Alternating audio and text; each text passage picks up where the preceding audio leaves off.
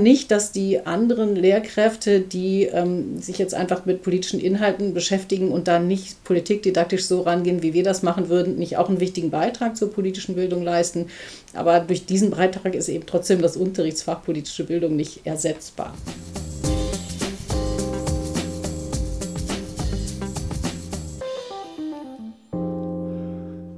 Moin und herzlich willkommen zu Denkanstoß Demokratie, dem Podcast der Landeszentrale für politische Bildung in Rheinland-Pfalz. Wir sind Marius und Lia und bringen euch auch heute wieder eine spannende Folge. Hi, genau. Ähm, in diesem Podcast geht es ja um das Thema politische Bildung und ich denke, die meisten von euch hatten erste Berührungspunkte mit Politik über die Schule. Und da wollen wir heute mal einen genaueren Blick drauf werfen, nämlich welche Bedeutung hat Politik in politischen Fächern und welche in den Fächern, die auf den ersten Blick erstmal nichts mit Politik zu tun haben. Herzlich willkommen auf jeden Fall zu diesem Podcast. Äh, wir freuen uns sehr, unsere Gästin vorzustellen, Kerstin Pohl. Sie studierte Politikwissenschaft äh, und Biologie auf Lehramt an der FU Berlin und promovierte dann dort. Im Anschluss arbeitete sie als Lehrerin an einem Berliner Gymnasium und äh, ab 2012 war sie dann als Professorin für Didaktik der politischen Bildung an der Johannes Gutenberg Universität in Mainz tätig. Schön, dass Sie da sind. Ja, vielen Dank für die Einladung. Was motiviert Sie, politische Bildung zu betreiben? Was macht es für Sie so spannend, Frau Pohl? Ja, das ist eine komplexe Frage. Ähm, ich finde insgesamt, dass ähm, politisches Urteilsvermögen, auch politische Handlungskompetenz und natürlich auch politisches Wissen zusammengefasst vielleicht unter dem Begriff politische Mündigkeit sehr, sehr wichtig sind in einer Demokratie. Ähm, ich denke, dass wir Bürgerinnen und Bürger brauchen in dieser Demokratie, die sich äh, politisch einmischen, die politisch mitbestimmen wollen. Und ich glaube, dass das Unterrichtsfach dazu einen wesentlichen Beitrag liefern kann oder einen wesentlichen Beitrag leisten kann. Und ich möchte eben durch die Lehre an der Universität dazu beitragen, dass Politiklehrerinnen und Lehrer ausgebildet werden, die eben fachlich qualifiziert dieses Fach unterrichten, ähm, die auch ein Bildungsverständnis mitbringen für dieses Fach, also die sich Gedanken darüber machen, was sie eigentlich mit diesem Fach wollen, damit in der Praxis dann nicht reine Institutionenkunde oder reine Wissensvermittlung rauskommt, sondern damit die Lehrkräfte auch versuchen, die Schülerinnen und Schüler eben zur politischen äh, Beteiligung zu motivieren und äh, politisches Interesse anzuregen. Und darf ich mal fragen, was denn Demokratie dann für Sie bedeutet? In der Politikwissenschaft ähm, wird ja unter Demokratie schon lange nicht mehr nur Volkssouveränität verstanden. Das hat sich ja zunehmend entwickelt in den letzten Jahrhunderten, dass zur Demokratie, also zur politischen Demokratie, auch Rechtsstaatlichkeit dazugehört, dass auch Gewaltenteilung dazugehört. Ähm, sodass für mich Demokratie eben nicht nur bedeutet äh, politische Beteiligung, sondern Demokratie heißt eben auch, dass man ähm, ein gewisses Systemvertrauen hat in die Demokratie, in demokratische Werte, was überhaupt nicht bedeuten soll, dass man nicht gegenüber der Verfassungsrealität auch kritisch sein sollte und auch gegenüber den Verfassungsnormen darf man natürlich kritisch sein, aber insgesamt ähm, braucht eben ein demokratisches System auch eine gewisse Loyalität, eine kritische Loyalität der Bürgerinnen und Bürger. Und sie braucht auch Partizipation von vielen Bürgerinnen und Bürgern. Also ich bin nicht der Meinung, dass ähm, jetzt tatsächlich alle Bürgerinnen und Bürger unbedingt partizipieren müssen, äh, das ist, glaube ich, im Unterricht auch nicht zu erreichen, dass man Schülerinnen und Schüler dazu bringt, dass sie alle politisch partizipieren. Von daher würde ich schon sagen, ich bin schon insgesamt Anhängerin einer repräsentativen Demokratie, aber sie sollte eben durch viele partizipative Elemente angereichert sein und die Bürgerinnen und Bürger sollten die Möglichkeit haben, sich zu engagieren, wenn sie das möchten. Und ähm, dafür muss es natürlich auch die entsprechenden ähm, Möglichkeiten geben. Und ich finde es auch wichtig, dass die Bürgerinnen und Bürger, die sich äh, entscheiden, nicht zu partizipieren, sich eben bewusst dafür entscheiden. Also wir wissen ja aus der empirischen Forschung, dass es viele gibt, die deshalb nicht partizipieren, weil sie sich das einfach nicht zutrauen, weil das für sie zu weit weg ist, weil sie sich das nicht vorstellen können. Und da ist es eben meines Erachtens auch Aufgabe der politischen Bildung, gerade diese Schülerinnen und Schüler dazu zu bringen, dass sie da Selbstvertrauen entwickeln, dass sie sich trauen, sich politisch zu beteiligen und sich auch einzubringen. Wenn sie sich bewusst entscheiden, sich nicht einbringen zu wollen und das nicht nur aus Angst nicht tun, finde ich das aber auch äh, legitim. Das muss letztlich jeder selber entscheiden, ob er sich politisch engagiert oder nicht.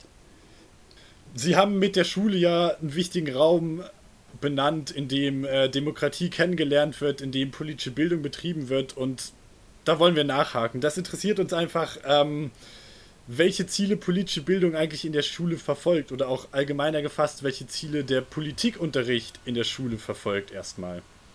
Mhm. Okay, also ich würde zunächst in Ihrer Frage zwei Dinge umdrehen. Also ich glaube, die allgemeineren Ziele verfolgt politische Bildung jenseits des Unterrichtsfaches. Die spezifische, spezifischeren Ziele verfolgt das Unterrichtsfach politische Bildung. Und ich glaube, dass man da unterscheiden muss. Also das Unterrichtsfach politische Bildung, ich nenne dieses Fach gerne politische Bildung, das ist ja die Empfehlung der Gesellschaft für Politikdidaktik und politische Jugend- und Erwachsenenbildung, weil dieses Fach ja in allen Bundesländern ganz unterschiedliche Bezeichnungen hat. Sozialkunde, Gesellschaftskunde, Politik und Wirtschaft, Gemeinschaftskunde, Politik und Geschichte und so weiter. Und äh, die GPJE empfiehlt, dieses Fach eben eben politische Bildung zu nennen. Von daher, wenn ich von politischer Bildung als Fach spreche, meine ich dieses vielgestaltige Unterrichtsfach. Ähm, das Fach hat meines Erachtens die Aufgabe, ähm, sich schwerpunktmäßig mit den politischeren, politischen Vorgängen im engeren Sinne zu beschäftigen, also mit der Politik als Gesellschaftssystem und der Politik als ähm, Herrschaftssystem, ähm, weniger mit der Politik als äh, Lebenswelt. Ähm, darüber hinaus hat die Schule als gesamte Institution natürlich die Aufgabe, auch mit einem weiteren ähm, Politik, also nee, nochmal von vorne, die, die Schule als äh, gesamte Institution hat ähm, darüber hinaus die Aufgabe, mit einem weiteren Politikbegriff daran zu gehen. Also da geht es viel auch um soziales Lernen, da geht es um politische Vorgänge in der Lebenswelt. Wenn man einen weiten Politikbegriff hat, würde man ja vieles, was in der Lebenswelt stattfindet, auch als politisch bezeichnen. Mit einem engeren Politikbegriff sind das eher nur gesellschaftliche Vorgänge, also Vorgänge, ähm, die für das politische System ähm, relevant sind. Und ich glaube, der Schwerpunkt des Politikunterrichts sollte eben auf diesen beiden Dimensionen Gesellschaftssystem, Herrschaftssystem liegen. Und äh, Schule als Institution darüber hinaus hat eben den Auftrag, auch Demokratieerziehung im weiteren Sinne äh, zu betreiben. Was man auch nicht vergessen darf, ist, dass ähm, das Unterrichtsfach politische Bildung natürlich auch zuständig ist für die Inhaltsbereiche Wirtschaft, Gesellschaft und Recht. Das ist ja ein sehr vielgestaltiges Unterrichtsfach, auch mit unterschiedlichen Schwerpunkten in verschiedenen Bundesländern. Und es gibt ja in den meisten Bundesländern kein Fach Soziologie. Es gibt auch kein Fach Recht, bis auf Bayern, da gibt es ein Unterrichtsfach Politik und Recht. Und das Fach Wirtschaft, dessen Bedeutung jetzt äh, weiter zugenommen hat in den letzten Jahren, ist häufig eben auch integriert in dieses Fach politische Bildung. Oder es gibt ein Fach, das heißt ausdrücklich Politik und Wirtschaft.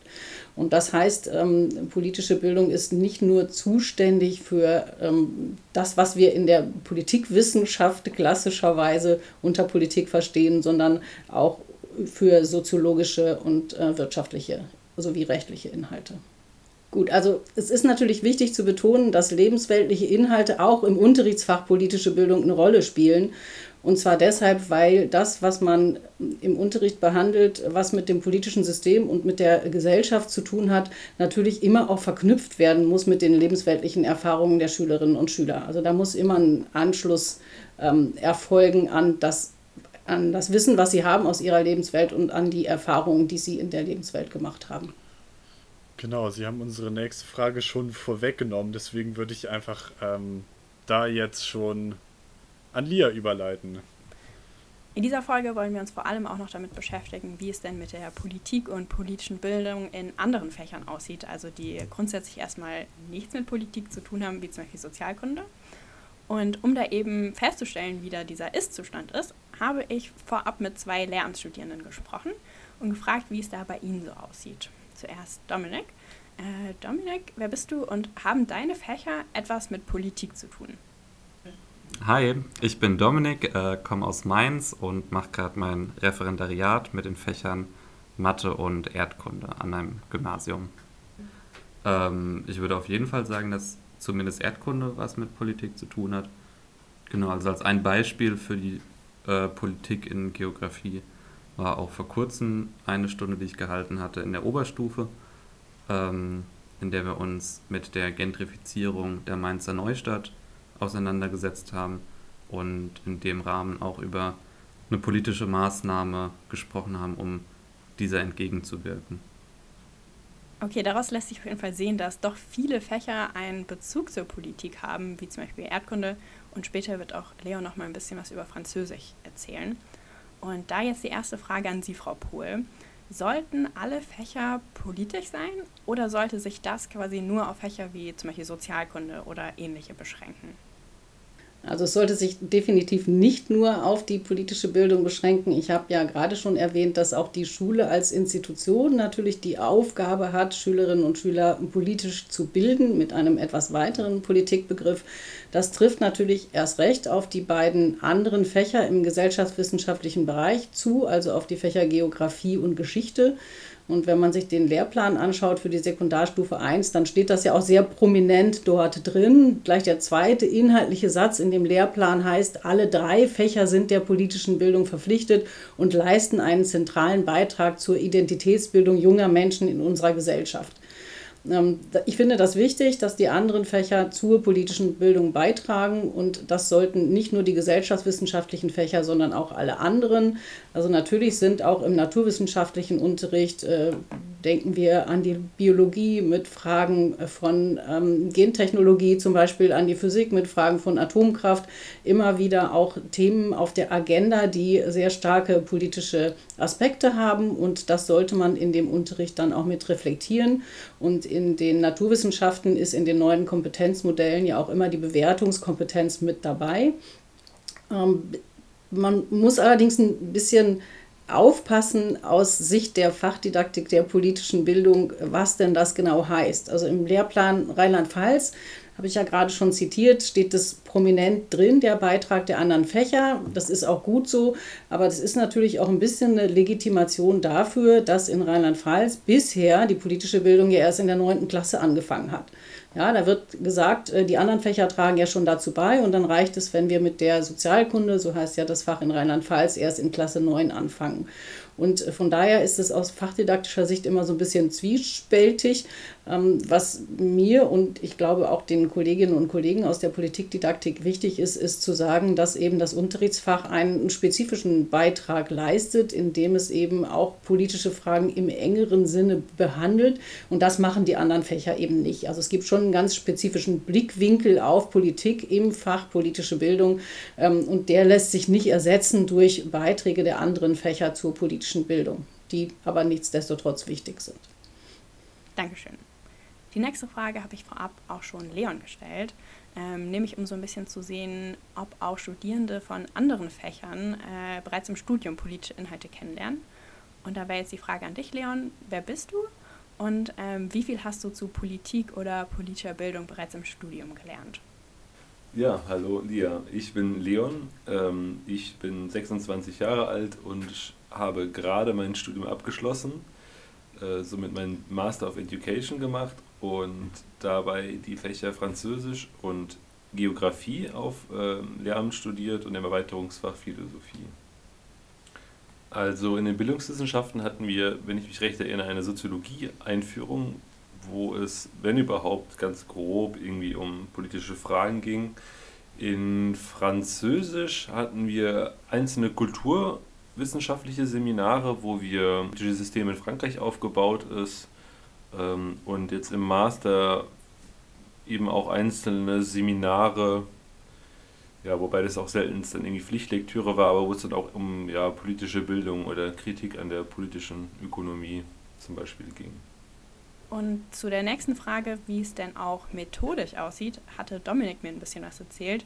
Äh, Dominik, hast du irgendwie schon im Studium gelernt, wie du denn gut politische Themen vermitteln kannst und wie man da eben eine Neutralität zum Beispiel schafft. Also wenn es darum geht, wie man jetzt in, auch im Erdkundeunterricht politische Themen behandelt, äh, wie man da am besten mit umgeht, haben wir tatsächlich sehr wenig dazu gelernt oder erfahren. Danke auf jeden Fall für eure Beiträge. Wir können an dieser Stelle feststellen, dass zwar im Studium über politische Themen gesprochen wurde, aber das eher auf einer inhaltlichen Basis und weniger über die Didaktik dahinter. Ich habe auch die beiden gefragt, ob sie etwas über den Beutelsbacher Konsens gelernt haben und das war bei beiden nicht der Fall.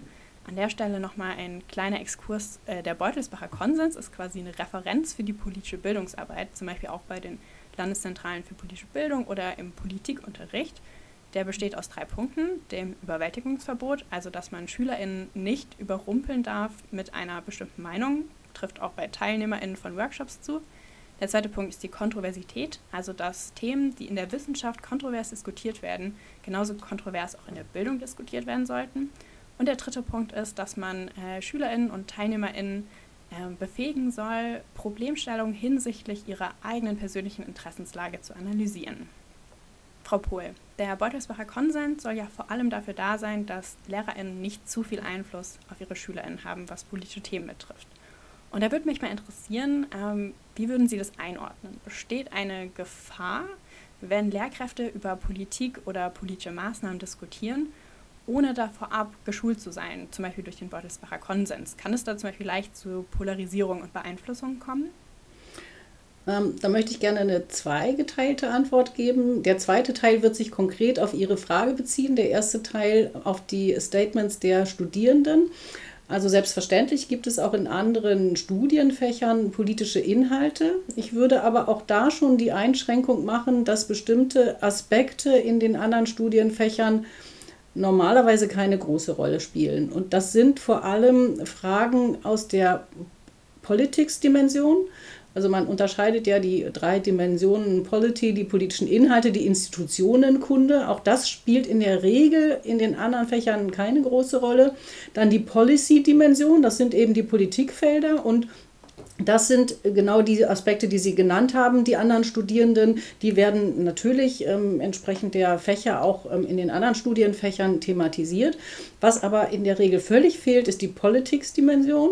Ja, also die Frage, wie in der Verfassungswirklichkeit eigentlich politische Prozesse ablaufen, auch die Akteursperspektive, warum handeln eigentlich Politikerinnen und Politiker, wie sie handeln, die ganze Frage der Macht in der Politik, die Machtdimension, das spielt nach meinen Erfahrungen in den anderen Studienfächern keine Rolle. Und von daher würde ich sagen, dass schon auch auf der inhaltlichen Ebene ähm, das ein Problem gibt, wenn später Studierende, ne, oder anders gesagt, also wenn diese Studierenden dann in ihren Unterrichtsfächern politische Inhalte behandeln, werden sie wahrscheinlich auch meist auf der Policy-Ebene verbleiben.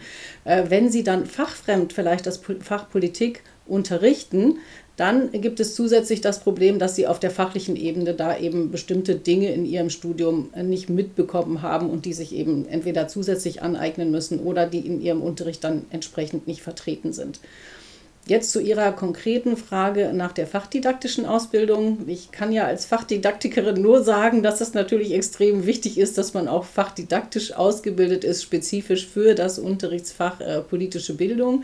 Ähm, Sie haben den Beutelsbacher Konsens angesprochen. Es gibt dazu eine kleine Studie von Monika Oberle, Sven Evans und Johanna Leunig. Die haben 125 Lehrkräfte befragt und haben festgestellt, dass von den ausgebildeten Politiklehrkräften 82 den Beutelsbacher Konsens kennen, 82 Prozent, und 100 Prozent der Referendarinnen und Referendare.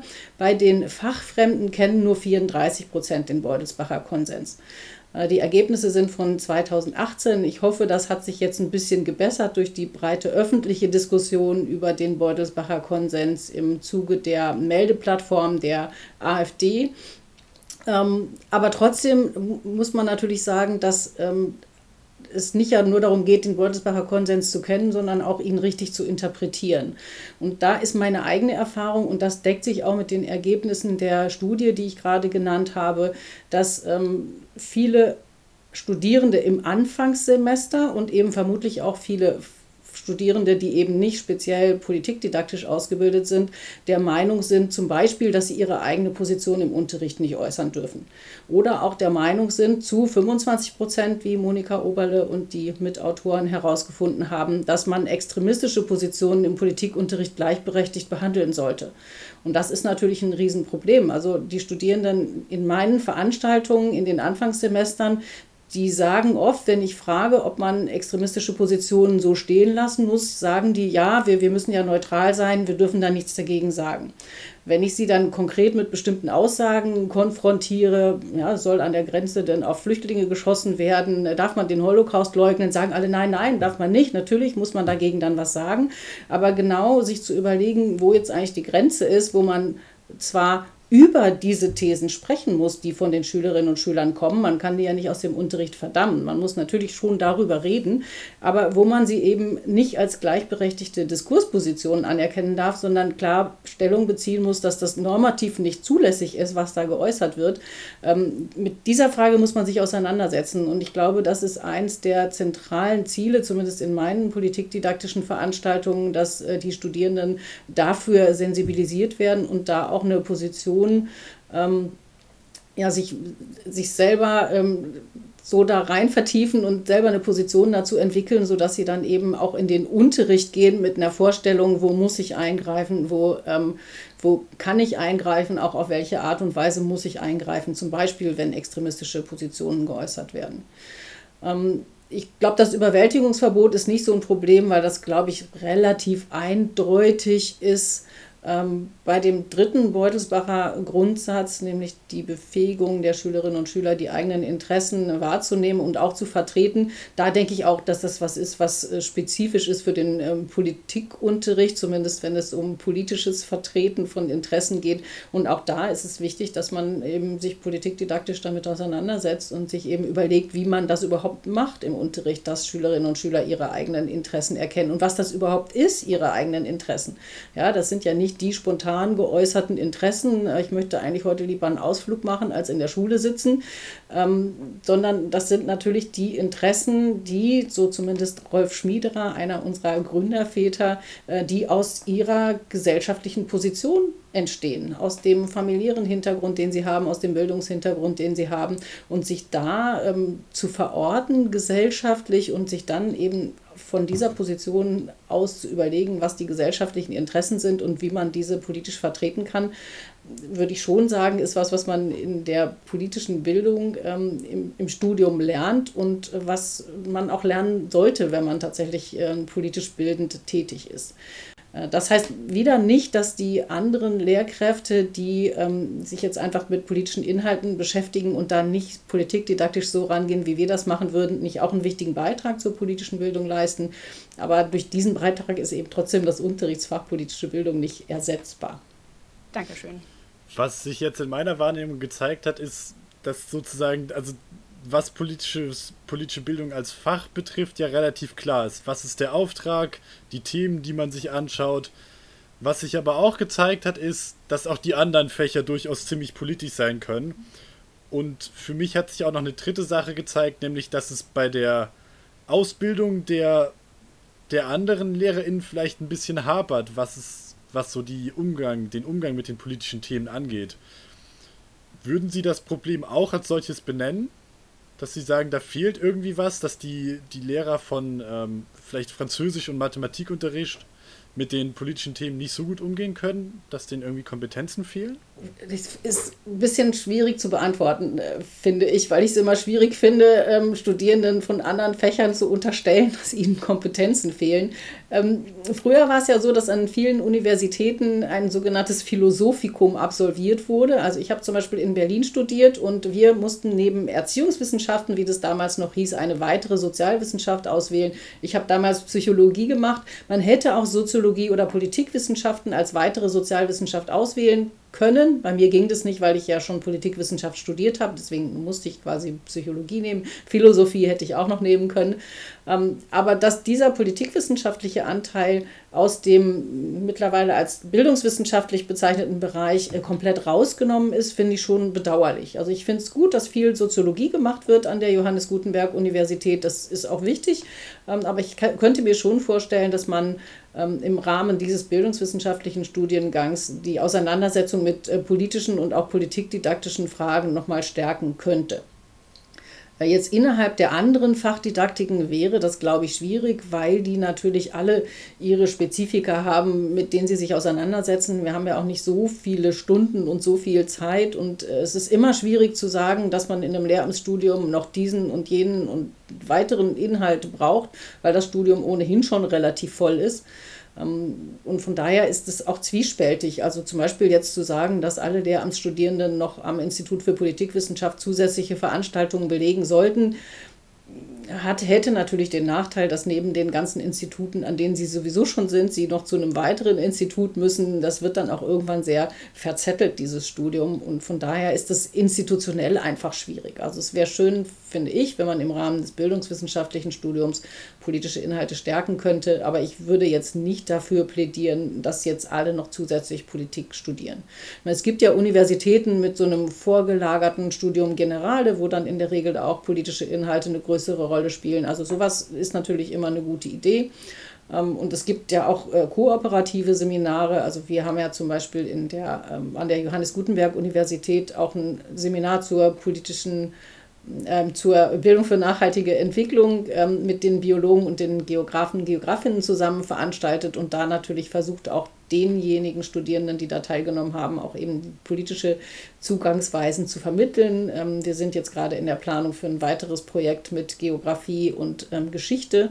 Und es gibt ja an anderen Universitäten, wie zum Beispiel in Trier, auch noch stärkere Bemühungen, ähm, die zumindest die drei gesellschaftswissenschaftlichen Fächer noch stärker miteinander zu verzahnen und da auch integrierende Module zu entwickeln. Äh, was ja auch notwendig ist, weil ja an den nicht gymnasialen Schulformen, also verpflichtend an der Gesamtschule, aber immer mehr auch an der Realschule plus eben dieses Fach Gesellschaftslehre unterrichtet wird und gar nicht mehr politische Bildung als einzelnes Fach. Und das heißt, da hat man dann viele Lehrkräfte, die unterrichten dieses integrative Fach Gesellschaftslehre und haben aber nur in Anführungszeichen Geschichte oder nur Geografie studiert. Ähm, und das heißt, da ist es wirklich notwendig, dass die natürlich auch lernen, was ähm, politische Bildung in ihrem Kern ausmacht, weil sonst äh, das gar nicht mehr zum Tragen kommt. Danke auf jeden Fall für die Antwort. Äh, voll spannend. Vielleicht auch nochmal der Zukunftsblick. Wenn Sie jetzt so aus dem Herz heraus sagen würden, was ist Ihre Vision? Also haben Sie eine Vision, wohin die politische Bildung an der Schule sich entwickeln sollte? Ähm, also da würde ich als erstes den Bereich Berufsschule nennen. Auf den sind wir bisher ja gar nicht zu sprechen gekommen. Also ich glaube, dass es in dem Bereich die größten Defizite gibt in der politischen Bildung. Ähm, es gibt sehr viele Schülerinnen und Schüler, die die Berufsschule besuchen, die dort das Fach, das da meistens Sozialkunde heißt, ähm, ähm, die dort in diesem Fach unterrichtet werden und da ist, glaube ich, noch einiges im Argen. Ähm, unter anderem auch deshalb, weil die Prüfungen an der Berufsschule meistens Kammerprüfungen sind, also die Industrie- und Handelskammer oder die nochmal wiederholt, die Industrie- und Handelskammer und die Handwerkskammern bestimmen da die Prüfungsformate. Das sind meistens wirtschaftliche und berufsrechtliche Fragen. Das ist häufig im Multiple-Choice-Format. Und das führt dazu, dass an Berufsschulen nach allem, was man empirisch weiß, also so viel gibt es dazu empirisch nicht, aber nach dem, was man weiß, wird er sehr häufig sehr faktenorientiert unterrichtet und wenig auf Urteilskompetenz und Handlungskompetenz geachtet. Und ähm, die Prüfungen, die die die Schülerinnen und Schüler absolvieren müssen, die müssen sie natürlich bestehen, damit sie ihre Ausbildung bestehen. Das heißt, die Lehrkräfte haben natürlich da auch die Notwendigkeit, dass sie da so ein Teaching to the Test betreiben müssen. Aber da fallen eben oft äh, kritische Auseinandersetzungen mit politischen ähm, Inhalten hinten runter. Und da würde ich mir sehr wünschen, ähm, dass man da was ändert. Das ist jetzt keine bundeslandspezifische Sache. Da kann auch Rheinland-Pfalz nicht alleine agieren. Und es gibt auch mittlerweile Anstöße, dass die Kultusministerkonferenz äh, zusammen mit den entsprechenden Kammern ähm, da nachdenkt, die Prüfungsformate vielleicht zu ändern, aber da gibt es noch nichts Konkretes. Also das wäre eins, was mir sehr wichtig ist. Dann ist es in Rheinland-Pfalz ja so, dass das Fach in der letzten Zeit gestärkt wurde. Ähm, also es ist ja seit ähm, Stefanie Hubig Bildungsministerin ist da einiges passiert. Zum einen wurde die Stundentafel aufgestockt. Wir hatten ja anfänglich immer nur drei Stunden Sozialkunde. Damit war das Fach irgendwie eins der Schlusslichter in der Bundesrepublik mit dieser Stundenanzahl. Die wurde jetzt aufgestockt auf fünf Stunden. Das heißt, ab dem nächsten Schuljahr gibt es fünf Stunden Sozialkunde. Damit bewegen wir uns zumindest im Mittelfeld und damit ist natürlich relativ viel gewonnen. Und es gibt natürlich auch einige andere Initiativen, die dazu beigetragen haben, das Fach jetzt zu stärken. Ähm, da möchte ich zum einen nennen äh, diese Initiative des Bündnisses Demokratie gewinnt mit dem landesweiten jährlichen Demokratietag und aber auch den schulinternen Demokratietag für die Klassen 9 und 10. Der ist ja seit diesem Schuljahr verbindlich. Das ist theoretisch eine sehr gute Idee, dass die 9. und 10. Klassen da einmal im Jahr so fächerübergreifende Projekte durchführen führen, durchführen müssen. Planspiele oder Exkursionen steht da im Lehrplan als mögliche Beispiele. Oder die Thematisierung von aktuellen Ereignissen, wie zum Beispiel Wahlen oder auch historischen Gedenktagen. Das ist eine gute Idee. Es ist gut, dass das jetzt verbindlich ist. Die Frage ist jetzt, wie das umgesetzt wird. Also natürlich sind solche Initiativen natürlich leben solche Initiativen immer von den engagierten Lehrkräften, die da was draus machen. Wenn es die gibt, ist gut, wenn es die nicht gibt, ist es problematisch. Und das heißt, wir brauchen auf jeden Fall auch ein starkes Unterrichtsfach politische Bildung neben diesen ganzen anderen Aktivitäten. Aber dass es da insgesamt ein gutes Zusammenspiel gibt, dass das Fach politische Bildung gestärkt wird, auch noch an den Berufsschulen, nicht nur an der Sekundar nicht nur in der Sekundarstufe 1, in Rheinland-Pfalz wäre es auch gut, wenn es in der Sekundarstufe 2 nochmal gestärkt würde, weil ja da das Fach nur zweistündig ist und ein Kombinationsfach mit Geografie. Also auch da würde ich mir natürlich ein eigenständiges Fach politische Bildung wünschen für die Sekundarstufe. Aber insgesamt ist da schon einiges passiert. Ich glaube, zumindest in Rheinland-Pfalz sind wir auf einem guten Weg. In anderen Bundesländern ist das schwierig. Also ich würde mir auch wünschen, dass äh, nicht weiter die politische Bildung durch die Unterrichtsanteile in Wirtschaft zurückgedrängt wird. In Nordrhein-Westfalen ist das Fach ja zunächst in Politik und Wirtschaft umbenannt worden und jetzt nochmal in Wirtschaft und Politik. Ähm, das betrachte ich als problematische Entwicklung. Ähm, von daher ja, wünsche ich mir in Rheinland-Pfalz, dass es weiter so aufwärts geht und in den anderen Bundesländern dann je nach Ausgangssituation eine deutliche Stärkung auch des Unterrichtsfaches. Damit verabschieden und bedanken wir uns auch bei Ihnen auf jeden Fall, ähm, dass Sie sich die Zeit genommen haben, mit uns darüber zu reden. Äh, ich kann jetzt ganz persönlich sagen, dass ich auf jeden Fall richtig viel Neues gelernt habe, äh, was mir vorher gar nicht so klar war. Und ich kann mir vorstellen, dass es auch unseren ZuhörerInnen des Podcasts so geht. Auch von mir einen schönen Nachmittag Ihnen und vielen Dank. Ja, dann bedanke ich mich nochmal für die Einladung. Das hat mir Spaß gemacht. Ich hoffe, der Podcast findet viele Zuhörerinnen und Zuhörer und ich bin selber auch gespannt, ihn anzuhören und auch die anderen Podcasts, die Sie gemacht haben. Jetzt ist es ja eine Tradition am Ende von unserem Podcast-Folgen, dass wir immer auch nochmal Empfehlungen aus dem ähm, bunten Programm der LPB für euch mitbringen. Und bei mir ist es dieses Mal eine Veranstaltung, die Erinnern und Vergessen heißt. Den Leuten in Deutschland ist natürlich bewusst, dass Deutschland in der Vergangenheit auch viele dunkle Kapitel hatte. Und ein dunkles Kapitel ist besonders auch der Völkermord an den europäischen Juden. Und ähm, das ist eben auch das Thema von der Veranstaltung Erinnern und Vergessen, nämlich die Frage, wie ist eigentlich die Erinnerungskultur in Deutschland? Also gibt es sowas wie ein kollektives Gedächtnis an diese, an diese schlimmen Zeiten? Erinnern sich die Leute da individuell dran? Inwiefern ist die Erinnerungskultur vielleicht auch politisch motiviert? All das sind Fragen, die ähm, in dem Vortrag geklärt werden. Das ist eine Online-Veranstaltung, die findet am 3.2. statt um 19 Uhr und wer Interesse daran hat und auch Interesse an, dieser, an diesem Teil der Vergangenheit hat, der kann sich einfach per Mail ähm, bei der LPB anmelden. Was hast du uns mitgebracht, Lia? Genau, ich habe heute eine Fachtagung dabei, die nennt sich Politische Medienbildung, Perspektiven für politische Bildung und Medienpädagogik. Die findet erst am 11. und 12. März 2022 statt in Bonn und wird nämlich von der LPB Rheinland-Pfalz veranstaltet, gemeinsam mit anderen Landeszentralen, der BPB und der Gesellschaft für Medienpädagogik und Kommunikationskultur. Es geht dabei, wie der Name schon vermuten lässt, um politische Bildung und Medien und ist für alle politische BildnerInnen und MedienpädagogInnen interessant. Anmelden könnt ihr euch dabei äh, auf der Seite der LPB bis zum 22. Februar. Jetzt war das heute ja zumindest für mich schon wieder die letzte Folge von meinem Host sein oder meinem, ich weiß nicht, doch von meinem Host sein hier bei Denkanstoß Demokratie und ähm, für mich geht es jetzt in den nächsten Monaten mit anderen Geschichten weiter. Ich gehe unter anderem ins Praxissemester und habe dann nicht mehr so viel Zeit, zwei Podcasts nebenbei noch zu machen. Ähm, ich kann aber an der Stelle nochmal sagen, dass es einfach für mich eine sehr spannende Zeit war und auch cool war, nochmal mehr diese politische Perspektive zu bekommen. Ähm, ja, das, das passt einfach. Das hat mir sehr viel Spaß gemacht. Ich verabschiede mich auch an dieser Stelle. Bis zur nächsten Folge bei Denkanstoß Demokratie.